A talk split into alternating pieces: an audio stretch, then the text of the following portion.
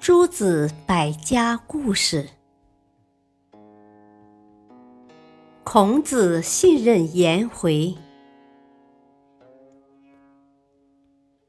孔子带领学生周游列国时，曾经被困在陈国和蔡国交接处的荒郊野外，住在简陋的房子里。他们带的粮食很快就吃完了，一连几天都靠野菜充饥。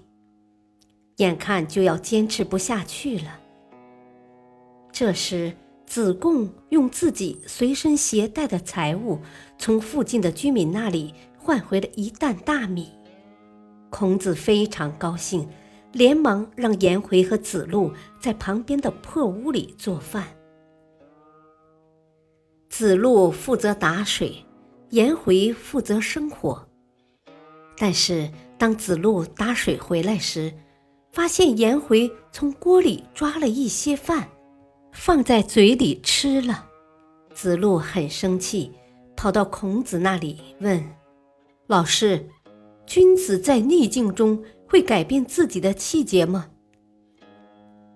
孔子摇摇头，回答说：“如果他改变了自己的气节，又怎么能称得上是君子呢？”子路又问：“那么，您觉得像颜回这样的人会不会改变气节呢？”颜回是真正的君子，他在任何时候都不会改变气节。孔子非常肯定地说。于是，子路把刚才看到的一幕告诉了孔子。孔子说。我相信颜回的品德，也相信你看到的情况。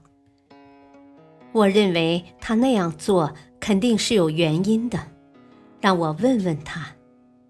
孔子让子路把颜回找来，对他说：“我刚才梦到了死去的父亲，如果食物干净的话，我想去祭祀一下亡父。”颜回连忙说：“不行，刚才有尘埃落到饭里，扔掉食物不吉利，我就抓起来吃掉了。”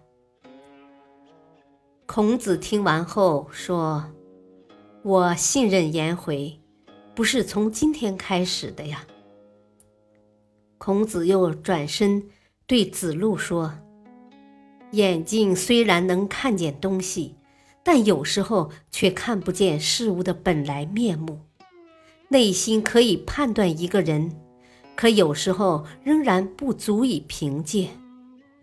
记住吧，了解一个人不是一件简单的事情，目见耳闻都有可能欺骗你。人与人之间要以信相交，真诚相待。应当相互尊重，相互信任，不能随便怀疑别人呐。感谢收听，下期播讲孔子说孝。敬请收听，再会。